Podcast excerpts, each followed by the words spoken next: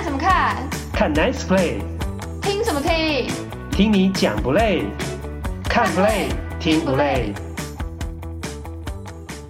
欢迎登录，我是岛主。大家好，这是看 Play 听不累第五十四集的播出。每年到了七月的下旬呢、随着交易大限的日期越来越近呢、那今年是到美国时间的八月一号，台湾时间的八月二号啊，大联盟各球队之间呢球员转台的新闻就开始成为了焦点，有时候呢甚至版面和关注度还超越比赛的本身。像是呢，礼拜天大都会队把今年呢年薪最高超过了四千三百万美元的玄冥二老之一啊，也是两大赛扬奖投手之一的 Max Scherzer 交易去了游骑兵，就让大家有被吓到、震惊的感觉啊！因为呢，原本在这之前传闻要被交易出去的是 Justin Verlander，结果忽然就变成了 Scherzer。那大都会在交易他之前呢，就已经先把终结者 David Robertson 送去了马林鱼。那学者还表示呢，他感觉到很失望，想要跟球团高层聊一聊。结果没有想到，下一个走的就轮到他了。其实呢学者的合约有不得交易条款，也就是俗称的霸王条款。但最后呢，他还是同意啊，被交易去游骑兵，所以是心甘情愿的离开。毕竟啊，钱照领，还有打季后赛的机会，甚至有机会冲击世界大赛，也蛮好的啊。那另外呢，呃，从游骑兵这边的角度来看呢，他们复出了农场里面第三名的潜力新秀啊，Luis Angel Acuna 为主轴的包裹。那交易来的 Scherzer 也展现了 all in 啊，梭哈的企图心啊。他们看的就是现在，看的就是今年啦。球队已经很强盛了，战绩已经打出来了，加上交易大限之前的继续招兵买马，补上还欠缺的拼图啊。接下来就是一鼓作气啊，看能不能够拿到呢？队史第一座世界大赛冠军。那至于大都会呢？即使嘴巴不承认，但毫无疑问的，他们就是成为了卖家。在之前的节目当中，我们也谈到，原本大都会的高层啊，还讲出了一个很奇怪的说辞啊，说今年他们是卖家，也是买家。那当时呢，岛主还在节目的当中亏说，这是哪门子矛盾的说法？其实想也知道，在唬烂嘛。我当时也引用了一句话说。不要听一个人说了什么，而是看他做了什么。那现在呢？时候到了，就证明之前呢，大都会的讲法，他的说法，只是不愿意提早承认今年的失败。在季初呢，风风火火，大肆砸钱呢、啊，成为大联盟史上团队薪资最高，超过了三亿四千万美元的大都会。不要讲说要拿分区冠军的啦，加上我们录音时间为止的这一天呢、他们输给国联东区战绩垫底的国民啊，大都会甚至在国家联盟只排名第十一，或者可以说是国联倒数第五名啊，只有四十九胜五十五败，四成七一的胜率。不要说是红人或者是响尾蛇了，甚至呢，连重建中的小熊队都打得比他们好。大都会真的要好好想想，到底问题出在哪里？而他们的例子也再次的证明哦，钱不是万能啊，棒球不是砸钱就一定能买到冠军，而且他们还不是拿不到冠军哦，而是连一支强队都谈不上，因为他们连五成胜率都不到。这一集要讨论的比赛期间是二零二三年七月二十四号到三十号，果然被岛主说中，天使确定不交易大谷翔平，要豪赌一场。那为什么会像是卖火柴的小女孩呢？神的一天，大谷投完风又双响炮，打到连续两场抽筋还不休息，是完全燃烧还是被天使压榨？洋基救星回来了，法官 Aaron Judge 归队，轰全垒打就赢球，还来得及帮邪恶帝国抢到季后赛门票吗？小熊打者挥棒 K 到红雀捕手头破血流，明明不是故意的，为什么还是遭到触身球报复呢？日本职棒令和怪物佐佐木朗希生涯第一次中四日就整季报销，哀怨之外，以后怎么挑战大联盟呢？无独有偶，南韩直棒的铃木一朗、风之孙李正厚也受伤，整季报销。明年挑战大联盟的目标出现巨大变数。特派员郭小哈报虎哩哉。第一趴，天使像卖火柴的小女孩，大谷翔平打出神的一天。相信上个礼拜五，很多球迷应该跟岛主一样啊，一起床或是一大早就被大谷翔平的表现呢给震惊到了。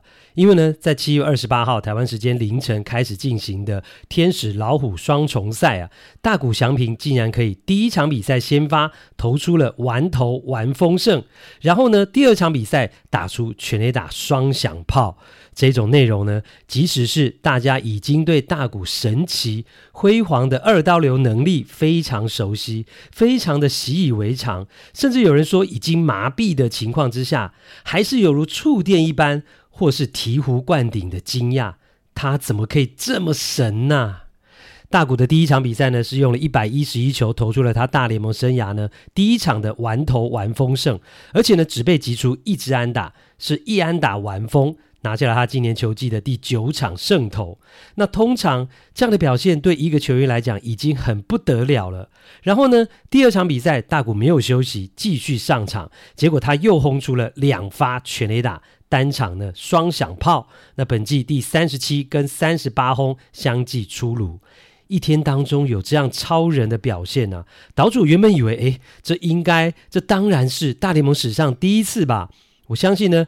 呃，大部分人也会是跟我一样的想法吧，但没有想到，竟然过去呢已经有过这样的记录啊！在一九七一年，也有过投手呢投出完封，同时轰出了双响炮，而且那是在同一场比赛啊！只能说啊，大联盟历史悠久，真的什么厉害或是奇怪的记录都有。那至于大谷呢，是在双重赛完成啊，呃，完封跟双响炮是史上的第一次了。那不过呢，大谷今年呢、啊、几乎是场场出赛，连一日两战的双重赛都上场，还又投又打。那这么操的情况之下，哇，人不是铁打的，还是会累啊。所以他第二场比赛呢，到后来就出现了呃挥棒之后呢，手去扶腰的动作，那之后就被换下场了。很多球迷就看得很紧张啊，一直问说：诶，大谷是不是受伤了？他是不是受伤了？后来呢？天使队就澄清说：“哎，他是抽筋哈，所以呢，呃，并不是受伤。那但是已经也明显感觉得出来，大谷体力的负荷啊，已经是来到了临界点了啦，甚至是超越了临界点了。但是呢，哎，在这样的情况之下，天使还是没有让他休息。接下来第二天还是继续先发，结果大谷又抽筋了。那这一次呢，说是小腿抽筋。”所以，这有没有一种岛主在之前的节目就说过的那种情况？天使有一种要把大谷利用到最后，甚至榨干的那一种味道呢？其实呢，大谷在一天之内啊，投出完封，加上轰出双响炮之前，哦，上星期呢，最大的新闻是呢，天使队决定。不会交易大谷翔平了，就不交易他了，要把他留住，要把他留下来呢，拼季后赛的门票，甚至呢还要当买家，那要透过交易来补强。那这个决定呢，让许多人感到惊讶，觉得不合理啊。但是其实呢，也果然印证了岛主呢多次在本节目说过的，我认为天使不会交易大谷，会把他留到最后的看法。那其实呢，岛主最早在五月的下旬呢，两个月前就说了，好，在本节目的第四十五集，那另外在第五十一集，我也有重申我的想法，好，欢迎大家可以回去听。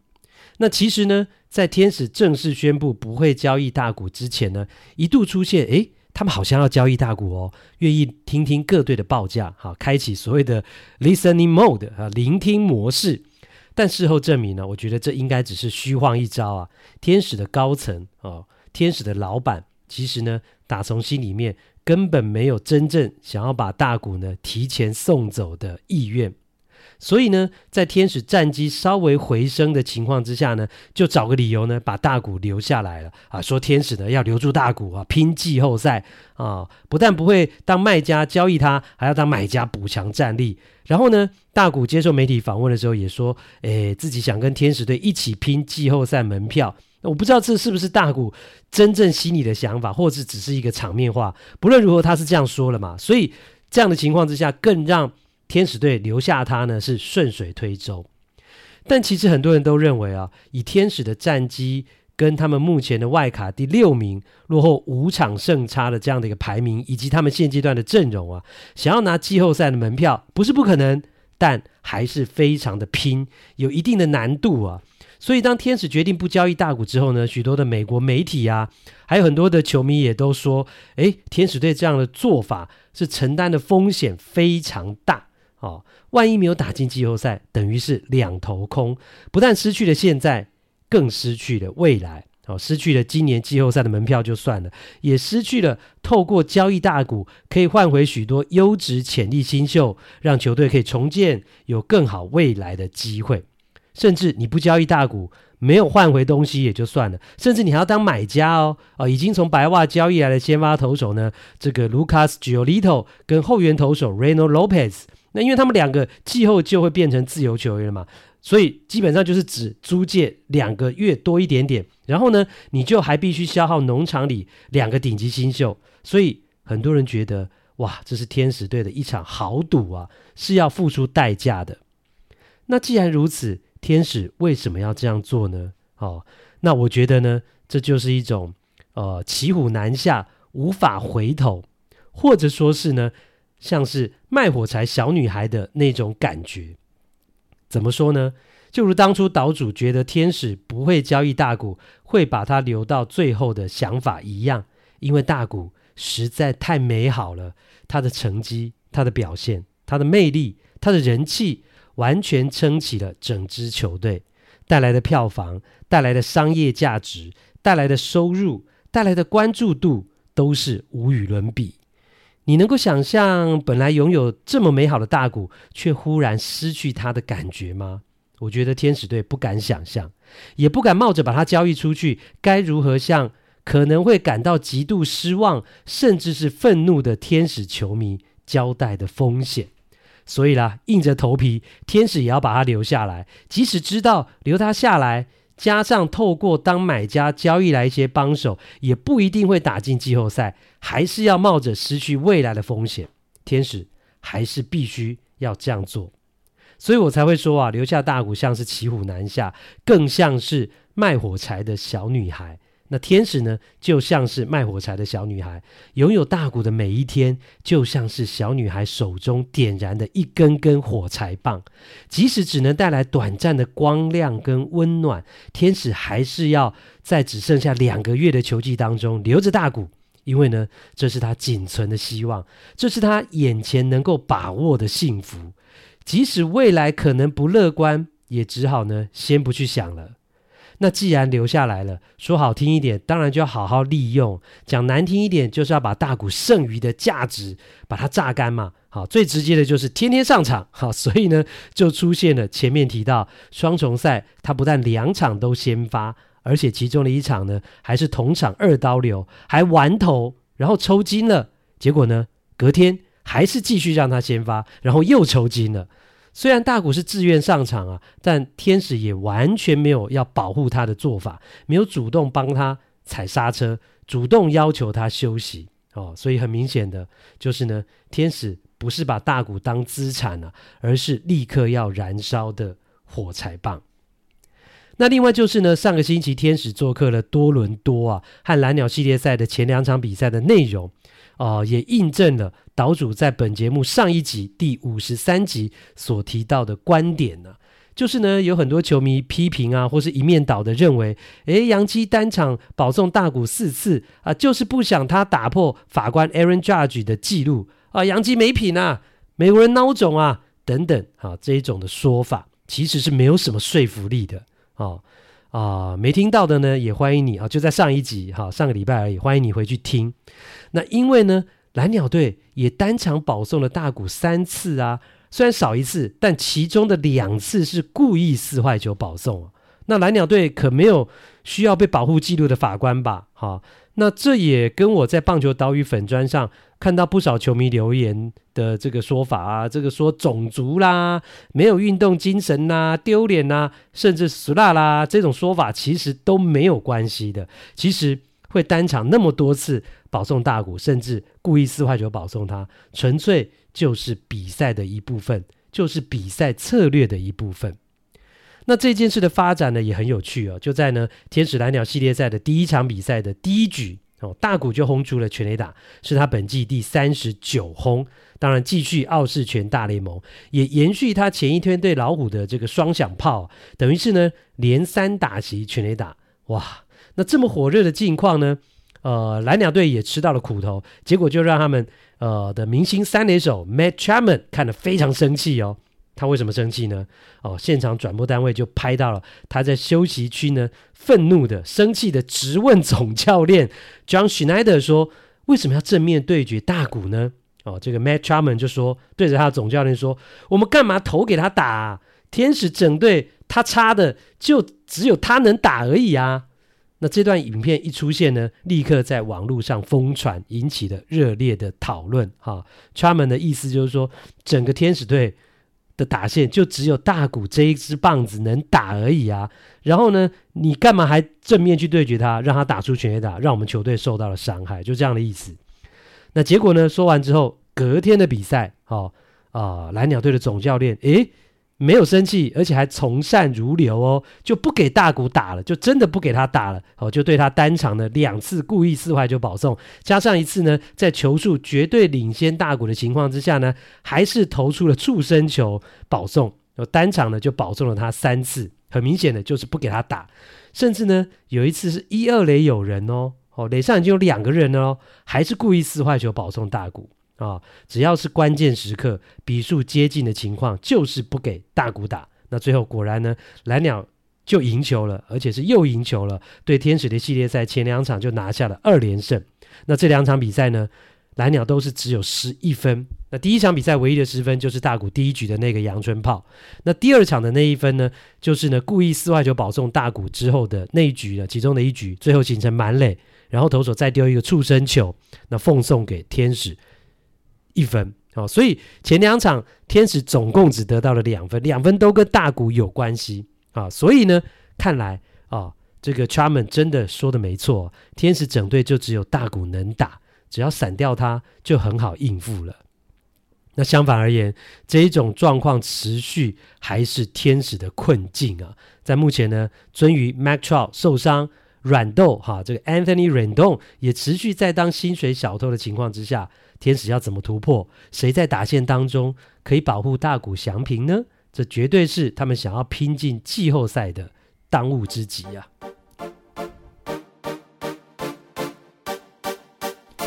第二趴，法官终于归队，洋基是否还有机会？啊，奄奄一息的纽约洋基队呢，终于在七月底啊，等到了他们的强心针啊！队长全垒打王 Aaron Judge 回来啦！Judge 回来啦！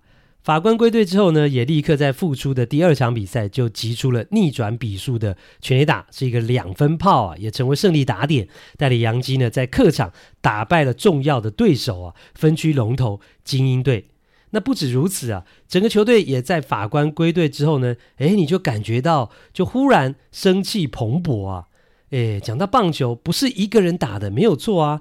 但是呢，法官这一个人对于杨基今年的表现、今年的战绩就变得很重要啊。诶，今年的洋基真的很奇怪，只要法官坐镇，球队就生龙活虎，战绩呢非常的优秀。那法官一缺席，杨基就像一只病猫啊，战绩非常的不理想。数字会说话嘛？到我们录音时间为止的七月三十号。杨基呢，有法官的比赛，平均一场比赛就可以多得一分哦，这是非常大的一个幅度。那战绩是三十一胜二十败，胜率超过了六成。那没有法官的比赛呢，杨基只有二十四胜二十九败，只有四成五的胜率。哇，这两者之间差别是非常大。那尤其是法官不但坐镇，而且有击出全垒打的比赛，杨基的胜率更高啊，更是超级高啊，超过了九成。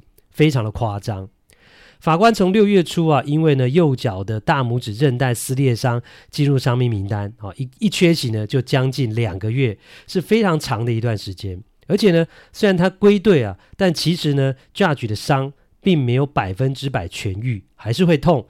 那因为呢，杨基啊没办法，实在太需要他了，所以呢能打就赶快归队。所以呢，Judge 在伤势呢还没有百分百。呃，复原的情况之下，就先回来。那另外呢，Judge 虽然缺席了这么久，而且呢，他也没有打复健赛哦，只有经过几次的模拟赛就归队，诶，就立刻能够进入实战，球感都没有生锈，我觉得真的非常不简单。可见呢，以他在生涯的现阶段哦，他整体的能力在面对大联盟比赛的强度啊，我觉得是一种游刃有余的感觉。会这样讲呢，不只是因为 Judge 在归队的第二场比赛就击出了全垒打，单场三支安打，还有其他的部分。像是呢，他第一场比赛只有一个打数没有安打，却有三次的四坏球保送，表示他选球的状况没有生锈，好球带的纪律呢相当的严谨，这也非常的不容易。那另外就是呢，他击球的品质，Judge 归队之后的前四次啊，打到球的内容，虽然当中有两次是出局，但是呢，每一球的击球出速度都超过了一百零四英里，都非常的快，包括。啊，他那一发呢，今年第二十轰，飞行距离呢四百四十二英尺的大号全垒打，初速度更是高达了一百一十一点六英里。啊，这是休息了两个月，没有经过复健赛，脚趾还会痛，伤势没有百分之百复原的 Aaron Judge。那我觉得呢，今年更神奇，或是说非常明显的是，只要 Judge 在洋基的打线当中，不只是增加他个人的贡献而已，还会带来。加成的效果，帮洋基呢带来正面的化学效应跟士气的提升。那还有就是呢，呃，有他在打线当中，可以带给对手比较大的压力或是压迫，进而让洋基其他的球员呢也会表现得更好。像是呢，法官归队的第二场比赛，精英有两次在局中间叫暂停开会，都是因为法官打击之后带来的破坏力。那另外就是呢，他在第六局击出一垒安打之后呢，带动后面的 Stanton 跟 Rizzo 也击出安打，形成满垒。然后摆在后段棒次的这个 IKF 发挥了缠斗力啊，在两出局的情况之下，从一开始两好球没坏球，球数绝对落后的局面。然后呢，他连打了四颗界外球，接下来熬到了两好三坏之后，最后再跟投手缠斗了九球之后，击出了青光垒包的三分打点二垒安打，那等于呢是一棒定江山呐、让原本只有两分领先的洋基拉开到了五分领先，那大势呢就底定了。那这种结果感觉呢，就是洋基今年的模式，也是洋基需要的模式。虽然不是靠法官一个人赢球，但是呢靠法官在阵中，他一个人带动球队，其他人加入一起来帮球队赢球。那有意思的是呢，在 IKF 打击的过程当中呢，转播单位还秀出了一个数据啊，就是呢，杨基今年在没有人出局、跟一出局、还有两出局之后的团队打击率是节节下降。好，两出局之后呢，打击率是最低的，只有两成一三而已。哈、显示出呢，其实这支球队的斗志不高，很容易放弃啊。啊，两出局了啦，机会不大啦，那随便打啦。哈、或者是即使有得分机会，但是只要两出局了，对手就很容易化解掉杨基的攻势。但是呢，现在不一样了，法官归队喽，这种情况或许会慢慢的改善。那至少呢，在第二场比赛的局面发展呢，就改观了嘛。那接下来或许有人会问哦，那来得及吗？啊，即使 Judge 归队，但是杨基还有时间把战机追回来吗？目前呢，杨基是在美联东区垫底啊。现在你去想分区龙头，我觉得还是不切实际的哈，先不要去想。那先把外卡追上，那绝对是洋基现在应该可以想的第一目标。那两个联盟的外卡前三名可以晋级季后赛嘛？哈，那洋基呢，现阶段是排在美联的第五名，在外卡的排名。那前面四支球队呢，呃，依序是光芒、太空人、蓝鸟跟红袜。那杨基跟第三名的蓝鸟之间呢，有三点五场的胜差，在还剩下五十八场的情况之下呢，这绝对是有时间追赶的。而且，如果用数学来计算的话，单纯的数学来计算的话，只要法官在阵中，杨基的胜率前面提到超过了六成嘛，是六成零八。那剩下的比赛呢，呃，杨基如果用这样的胜率去算的话呢，是可以拿到三十五胜二十三败。那将会是呢，球季是九十胜七十二败。那这个战绩呢，以去年的状况来看，要进季后赛就没有问题了。去年的水手就是刚好拿下九十胜，以美联外卡的第二名呢，呃的战绩呢，取得了季后赛的门票。不过这只是用单纯的数学去计算了，棒球绝对不是单纯的数学，还会有很多变数了。而且呢，还有一个重点就是呢，法官不能再受伤了。那这些呢，都是假设洋基能够拿到九十胜的前提。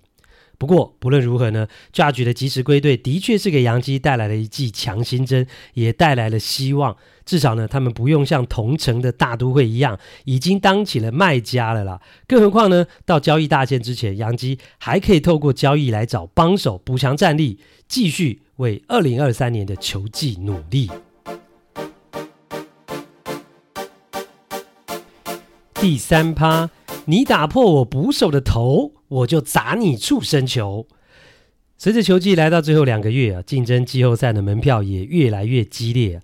那上个星期呢，大联盟也出现了好几场充满火药味的比赛，包括口角呛虾、板凳清空、恶意触身球，甚至头破血流都出现了。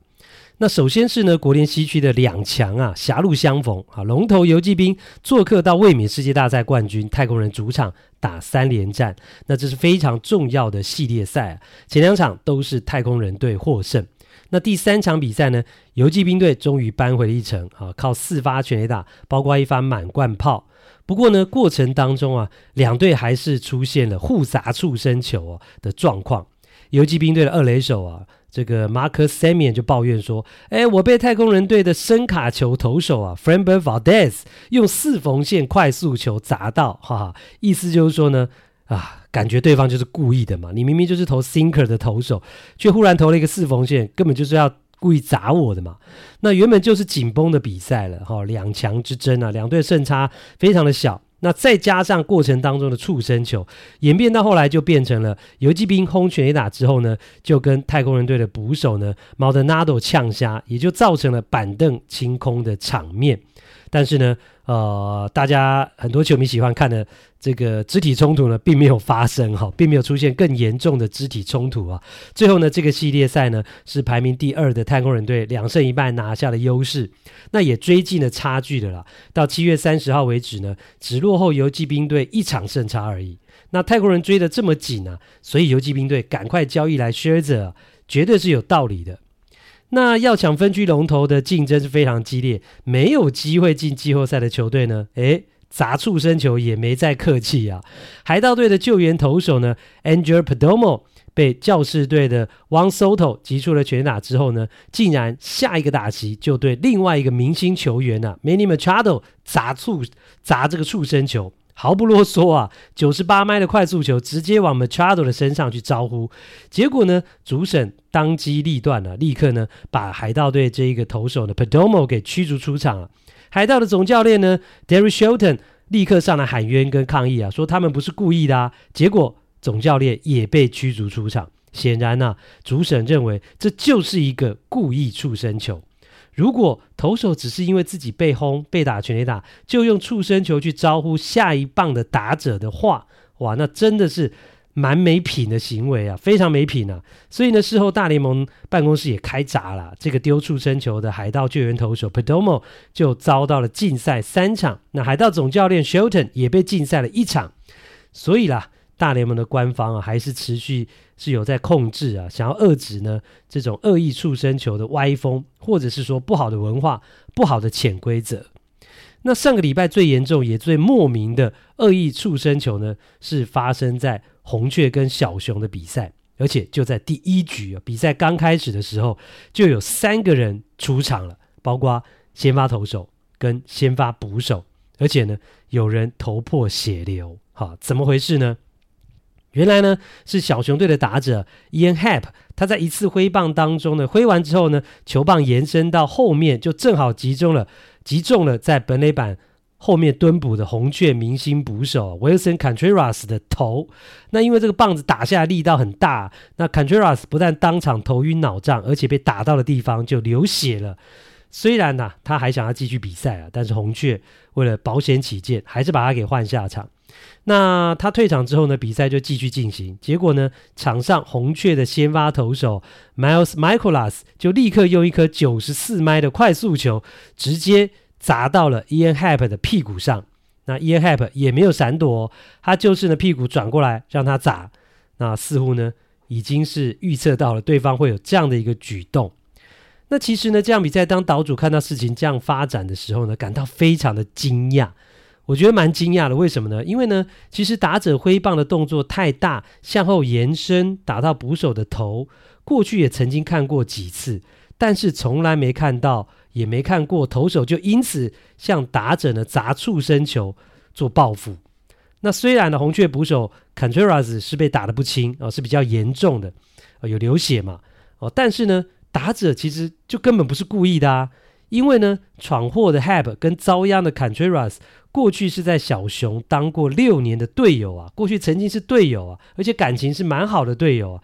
去年呢，两个人还因为可能要被交易了，以为是在小熊共事的最后一场主场的比赛，两个人还在 Dugout 呢，感性的互相拥抱道别啊。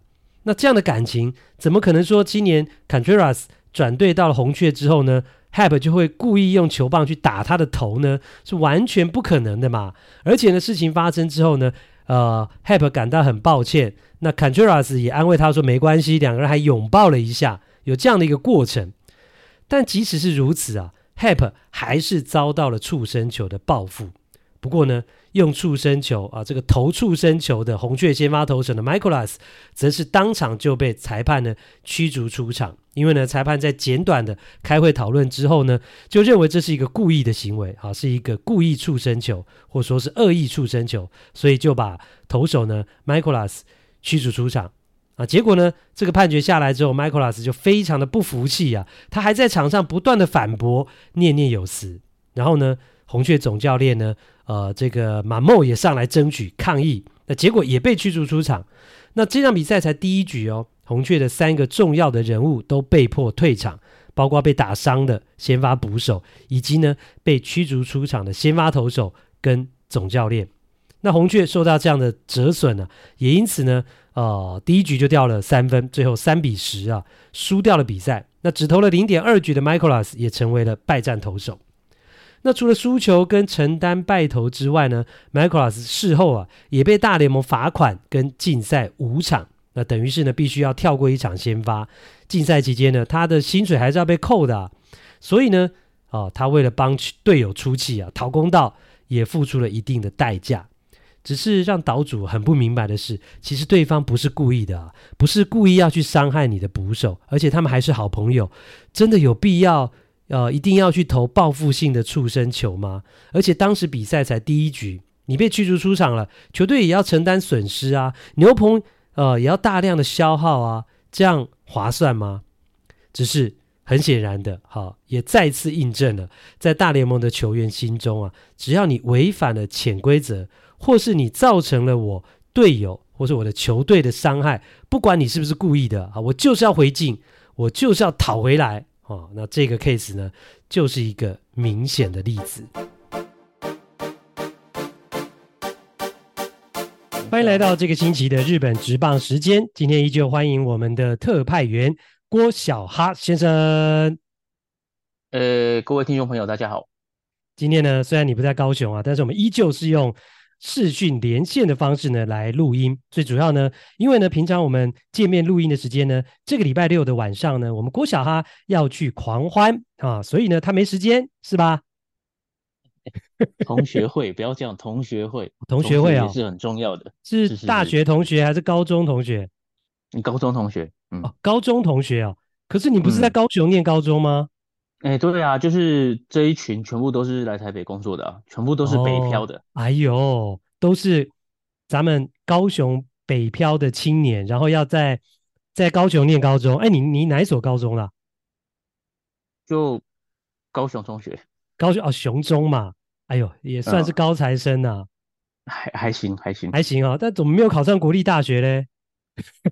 要念也是可以啊，我分数也是可以上得了，上得了师院，所以是选系不选校就对了。学院，对对对对对。哎呦，真是有志青年，所以这个礼拜六你要跟高中同学在台北开同学会啊，所以可能这一开下去，大家很久没见面，大概就要聊到深夜了，对不对？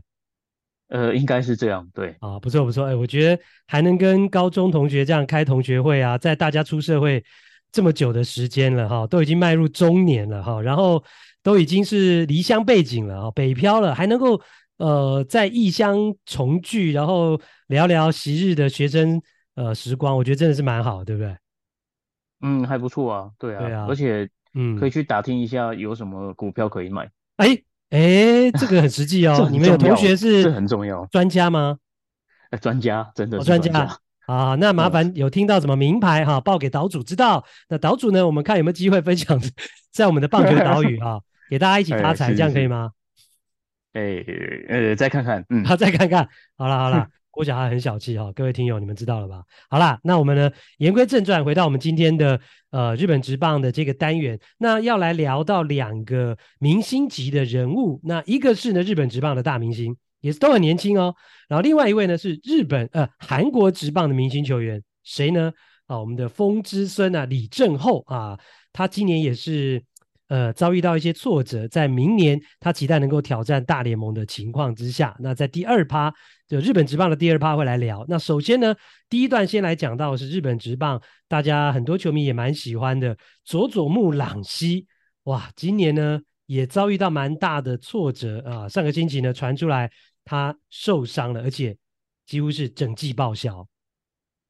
嗯，他是在二十四号对软银的比赛，嗯，然后那一场比赛他丢六局，九十三个球，然后九次三振，其实表现还是非常不错，丢一分。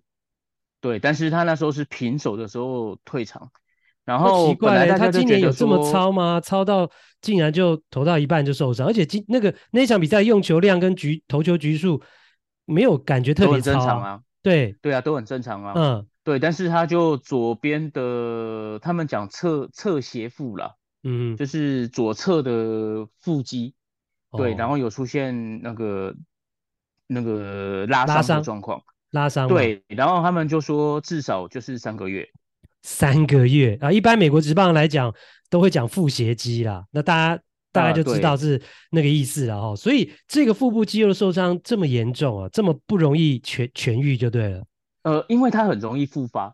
嗯哼，好、哦，这个其实是其实很多投手基本上都很容易，然后如果是右投，大概就是左边，然后左投大概就是右边，嗯、很容易受伤的一个地方，哦、而且每次受伤基本上就是两三个月。哦，因为他所以嗯不容易好啦，因为那个地方的肌肉基本上比较不好训练到嘛。嗯哼，但朗希还不满二十二岁啦，就二十一岁，快二十二岁的年纪，希望他年轻力壮、恢复力强的情况之下，就算今年整季报销，那希望他这个伤势呢，对后续未来的球季不要造成太大的影响。嗯，因为其实他如果急着上场的话，嗯、应该是有机会在今年的季后赛可能还有机会一拼。对哦，因为如果复原快一点的话，可能两个月、两个半月会好。嗯、那球队的态度呢？是，那球队态度基本上，因为他现在是等于是日本国家队的，几乎就是山本由伸离开之后，他就是日本国家队的王牌嘛。对，那所以球队对他当然也是非常保护，而且以过去这、嗯、这两年的使用方法，基本上他也不是固定中间休息六天。他有时候如果说，比方说他身体有什么状况，太疲劳或干嘛，就会让他多休，会让他多休息，甚至是让他下放二军，嗯、就直接让他休十天、十五天之类的。哦，所以蛮保护他的。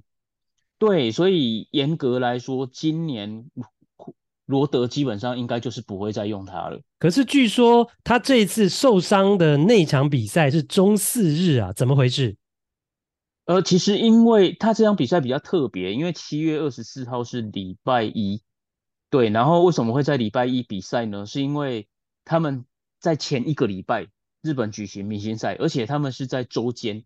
其实过去日本的明星赛大部分都会安排在周末啦，然后今年是安排在周间。嗯、结果周间打完之后，就又打了一个两两场的系列赛，然后那个那时候朗西没上场嘛，因为他在明星赛有丢。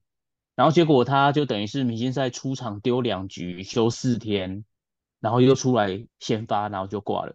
然后生涯第一次中间休息四天出来，然后就、嗯、对。哎，这不是一个吉利的一个结果，因为他如果未来要去挑战大联盟的话，这个投一休四是一个基本的。哎，对啊，所以其实他的身体状况当然今年他只是他第四个，等下我第今年只是他的第四三个球季嘛，嗯，然后真正是整个完整的球季，其实算是第二个。对啊，而且上个球季其实他也有录，也有休啦，就是慢慢休休息呀、啊，干嘛的，其实也没有真正丢完整个球季。那他今年会有负担太重的问题吗？其实从数字上来看，十场先发，十三十三十三场，十三场先发。那、嗯、呃，这样的负担会很重吗？而且你你刚刚也有提到，他中间也有有时候会让他多休息啊，所以是不是他？对啊，其实他的身体的、啊、的呃，应该说他的体质啦，或者他身体的强健强壮程度呃不足呢？会有会有会有被这样的说法吗？现在看起来，这个就是他最大的问题啊。嗯，因为他今年其实到现在，他丢了十三场先发嘛，然后一共丢了五、嗯，一共丢了差不多六六十几局，然后他丢了一百三十 K。嗯，对，等于他一局就一点五 K。嗯哼，平均啊，一局大概一点五。这个三振率是很高的，很可怕。就是诶、嗯欸，应该六十，应该是超过八八十几局啦。对，嗯哼，然后。这个三振率是非常可怕，可以所以可以看得出来，其实他是今年是充满了压制力，而且他防御率一点四九，非常非常的优秀，非常出色。而且更特别的是，因为他今年他的先发，尤其是对太平洋联盟，他几乎只对 A 级球队，就是他、哦、他的先发十，他对太平洋联盟的先发十场比赛里面。有四场对欧力士，四场对软联，所以都是很硬的比赛。哦，就是球队都刻意的把比较硬的、把比较厉害的对手都交给他了。对，所以他的负担其实是还蛮重，老实说是蛮重的。你讲的重是指，其实不见得是指投球的量的重，而是那种压力，对不对？值，对，压力上面，而且因为是好比较相对比较好的球队，所以你要压制，嗯、当然你必须要拿出更多的力量。可是我觉得这也不是坏事啊。那你你在日本就要对强队嘛，因为你去大联盟之后，那球队就更强啊，对手更强。是，而且真正真正的真正的 S，真的的确，你就是要对强队才能证明自己啊。嗯、那朗希基本上他在实力上面，今年可以说完全证明自己的实力没有问题。嗯、那现在一个比较大的问题就是安尼的身体嘞。嗯，对，其实虽然他还很年轻，那虽然说他现在。经验很不够，可是很明显的就是从职棒开始到现在，从他进入职棒到现在，他从来没有好好完整的丢过一个球季。哎、欸，我觉得这个哈、哦，就是下次如果他有遇到大谷翔平，应该跟大谷翔平好好请教，怎么样打造一个厚实的身体、坚强的身体素质。是，其实就是跟你跟过去这几位，其实日本的挑战美国的投手啦，包括达比修啊、嗯，然后包括大谷翔平、菊池雄心等等。其实大家都有至少就是一整个球季，甚至是连续两三个球季都是很完整的，而且拿出一个王牌等级的一个数据来。嗯，那朗西他现在王牌等级的数据他是可以拿出来的，可是走完一个球季，完整一个球季，他显然目前还没有办法做到。的确，的确，不过他还年轻啦，真的，呃，才要满二十二岁嘛，还有时间给他去努力。那是不是有？呃，日本职棒界的一些传奇的教练或者是传奇的球员，有对他的状况有提出一些他们的看法呢？的确，那个拉米瑞斯就是过去那个在日本打出两千支安打的洋将，哦，非常少见。然后他过去是 DNA 的总教练，然后现在今年前呃、去年，呃、欸、前年球季结束之后就合约期满嘛，他现在等于是有点球半球平的状。的身份，然后他就说，其实基本上以投手的身份来讲的话，其实佐佐木朗希的潜力现在看起来是比大谷翔平还要厉害。嗯哼，哦，就是以同样的年纪来讲，大谷翔平二十一岁的时候还没有现在的佐佐木朗希这么好。嗯哼，对，哦、那对他是很高的一个评价。没错，没错。那结果呢？他其实是在上巨人队的传奇球星江川卓。的 YouTube 的节目，结果在江川佐在节目上就讲说，其实他也觉得佐佐木朗希的潜力是高于大谷翔平的。嗯，应该我觉得他，不过这个部分应该单指投球的部分了哈。对对，当然就是投手的部分啊，投球比投球就是投球的技术啦，跟你投球的，包括你的控球、你的球速等等。嗯，对。但是江川佐就点出来，他就说你在日本，你每天都中六，每次都是中间休息六天。嗯，但是连中间休息六天，你都可能身，你都像这样子，身体会偶尔出个状况。嗯，哦，要么受伤，要么就是你的手指头可能起水泡，然后不然可能就是你太累了，需要去二军休息等等。嗯，哦，那过去这样的状况，其实在过去这两季都出现过。那他就说，这个部分是佐佐木朗希到目前为止都还没有办法证明自己的。嗯，然后你到日美国去，中四中五，你这样子在这么短的休息的情况之下，你有没有办法，嗯，拿出你完整的实力来？对，嗯哼，所以这可能是也将会是未来佐佐木朗希哦，在他。呃，直棒的路途上，或是他未来想要挑战大联盟的这样的一个目标上的话，他必须要去补足，必须要去加强的部分。要不然，你技术再好，你投球的能力再好，你控球再好，但是你身体的素质强度不够的话，你是没有办法在大联盟生存的。是是。OK，好，那这是在佐佐木朗希的部分呢、啊，分享给我们的听友来知道他最新的一个状况。那接下来要聊到的第二个部分呢，就是南韩的韩国的铃木一朗李政厚啊，这个风之孙，其实他也是原本预定呢，明年希望去挑战大联盟，但是他也传出了受伤的状况。对，那李正厚的部分其实也一样啊，他跟佐佐木朗希在同一个礼拜受伤，然后他的部分是在左。左边的左脚的脚踝，嗯，对，然后就有出现一些状况，然后盘旋手术嘛，然后也是说要休两个礼拜，两、嗯、个月，两个两个月，两个月，两个月，嗯，对，休两个月，那基本上今年球季大概也是没了，哇，所以他也跟朗希一样，就整季报销了啦。目前看，对，而且因为它比较特别的是，它是目前在韩国职棒里面。等于是是韩国本土球员里面最有希望去挑战大联盟的，嗯，对，因为他去年打击率三成四九，然后二十三支全垒打，一百一十三分打点，他是打、嗯、他是打击的五冠王，嗯，就是包括上垒率啊、打击率、长打率、打点、安打等等，嗯，对，然后他去年也第一次拿到年度的 MVP，嗯，对，结果现在受伤，然后因为他本来就已经今年是他的第七个球季嘛。那韩国职棒规定就是第七个球季打完之后，球队可你可以跟球队就是申请说你是可可不可以让你去旅外，那就是透过入闸的方式嘛。嗯，那这部分当然你也需要球队去同意。可是现在你受伤，第一个你可你会势必会影响到你的身价。嗯，好，就是跟美国职棒，如果你要参加入闸，你会影响到美国职棒对你的评价。如果因为这样你的签约金被打折扣。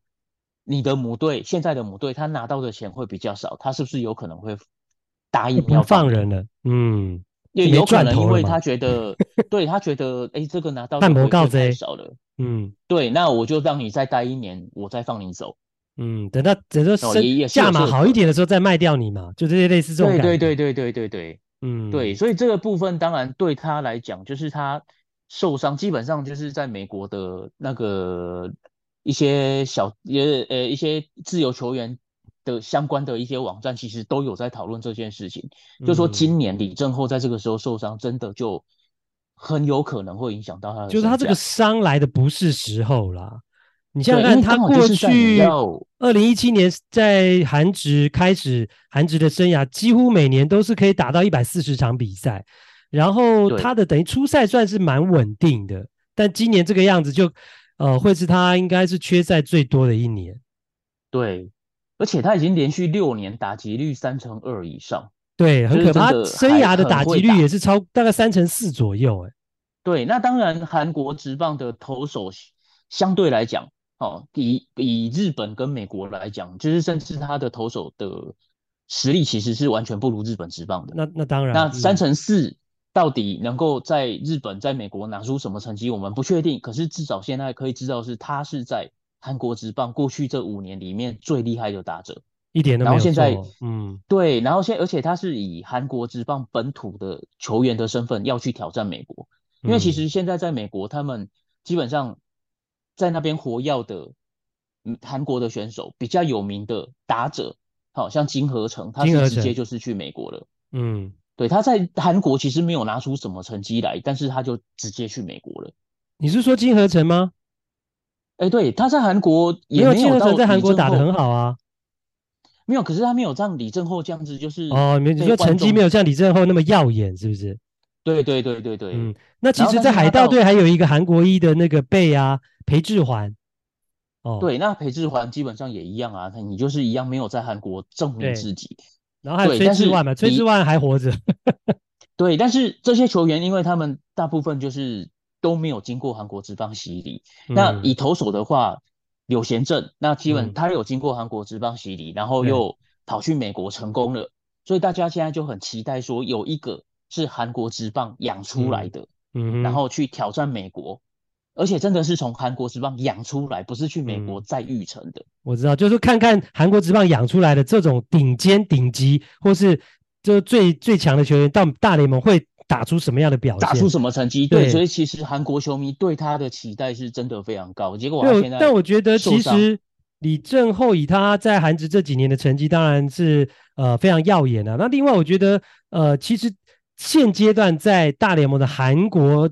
籍的球员或韩国裔的球员表现如何？我觉得也会影响到大联盟球队签的意愿。好，或你懂我意思吗？呃、就像就像金河成，其实他在教士队的他的拼劲，哦，他拿出来的成绩，防守上，哦，或是他在速度上的展现，其实我觉得是蛮正面的。我觉得这个部分也许也会给李正厚加一点分。好，那我想问的是，假如说他呃现在受伤，如果当然能够去大联盟，我们当然这个乐观其成。我们也想看看哈、哦，到底韩职的顶尖球员去大联盟会怎样？那如果他因为这个伤势的受挫，导致他没有办法在明年就去大联盟，那有机会去日本职棒吗？还是会留在韩国？现在有传出就是读卖巨人其实有去考，哦、有去视察哦，真的、哦、对，有派人去看李正厚的比赛。嗯，那基本上应该就是私底下都有接触的啦。哦，oh. 对，那因为韩日本这边，因为李正厚蛮特别的，他爸爸是李宗范，对，过去是效力中日龙的球员，uh. 然后李正厚本人其实也是在名古屋出生，在日本的名古屋出生，嗯、而且他在名古屋过，呃，等于是他出生到三岁啦，他一直到三岁才离开名古屋回到韩国，嗯、所以他对名古屋这个地方他是有感情的，嗯、所以中日龙相，诶、欸，也是对他当然是有兴趣的，嗯哼。哦，然后现在其实传出阪神其实也好像有兴趣，嗯、因为阪神其实一直都对韩国职棒的人哦，洋将都一直都很有兴趣。哦，看来还不少球队耶。对，就是这些球队其实也都在试试看，说，哎，李正厚如果他真的没有办法去大联盟的话，嗯、会不会有机会，就是透过入闸，一样是透过入闸的方式，可是是到日本来。嗯但是如果日本，所以当然日本日本球队出的入闸金就不会比大联盟高啊。那这样母队，呃，他们会。可是如果因为受伤，可是如果因为受伤，大联盟那边把价钱压下来，那日本就不就不一定，可能是会有拼了。哦，我懂你意思。对，因为日本对他的评价基本上不会变，因为他已经用国际赛在日，包括今年的 WBC，他已经用他国际赛的经验。已经让日本人看到了，嗯，而且重点是，第一个他长得很帅，哦，第二个他跟日本有渊源，嗯，所以他在日本其实是有一定程度的人气，所以就算他打的又有实力又有号召力，他如就算是成绩可能不如预期，但是也有可能在日本这边，而且因为日本离韩国近嘛，可以期待韩国来的观光客哦到日本来看球，哎，这另外一个那这对球队来讲。对，那这是经济上的考量，所以有可能我可以多出一点，因为这笔钱我预期我可以得到多少收入，我可以多投一点嘛。嗯，不只是看场上表现了，还要看整个商业价值啊。对，那在商业价值这部分，当然李正厚在日本跟在美国是完全不一样的，因为他在美国基本上现在就是个，呃，可能真的就是要对棒球比较关心的球迷才会去知道这个选手。可是，在日本是基本上只要有看棒球的，大概都听过他。嗯嗯嗯。哦，大家也都知道说，哎，韩国有个像铃木一朗的球员。嗯哼，了解了解。好，那这就是呢，这个礼拜我们日职特派员郭小哈为大家带来最新的讯息，让大家知道呢，佐佐木朗希以及呢韩国职棒的现在可以说是第一人呐、啊，风之孙呢，呃，这个李正厚他们的一个近况。感谢小哈。嗯，谢谢大家。这一集的最后呢，要感谢我们节目忠实的支持者 Brian Chen。他上礼拜又赞助了一百元啊，已经是他第三次赞助了。那这一次呢，Brian 也留言问了一个问题啊，他说呢，感谢岛主又一次精彩的节目。那今天呢，在看天使双重赛的时候，看到打完第一场不到一个小时，又接下一场，结束时看好像大家都没有要走的意思。想到像是这样子的比赛，前一场结束是会清场再进场，还是前一场的球迷可以直接坐着看下一场呢？如果是后面这一种，门票也是一样的价格吗？那其实呢，呃，双重赛呢有两种的可能啊，就是呢两场比赛之间呢会清场，那就是一张票只能看一场。那也有一种呢，球队是会不清场，等于是优惠球迷啊，一场一一张票呢就可以连看两场比赛了，所以不一定，那就看当时球队的决定。那你说天使老虎这场比赛的状况，很有可能就是第二种，不清场啊，一票呢可以看两场比赛的情形。那节目的最后呢，还是要呼吁大家一下，请大家帮忙。如果你喜欢本节目呢，希望我们能够长久的制作下去，欢迎有钱出钱，有力出力，可以抖内赞助。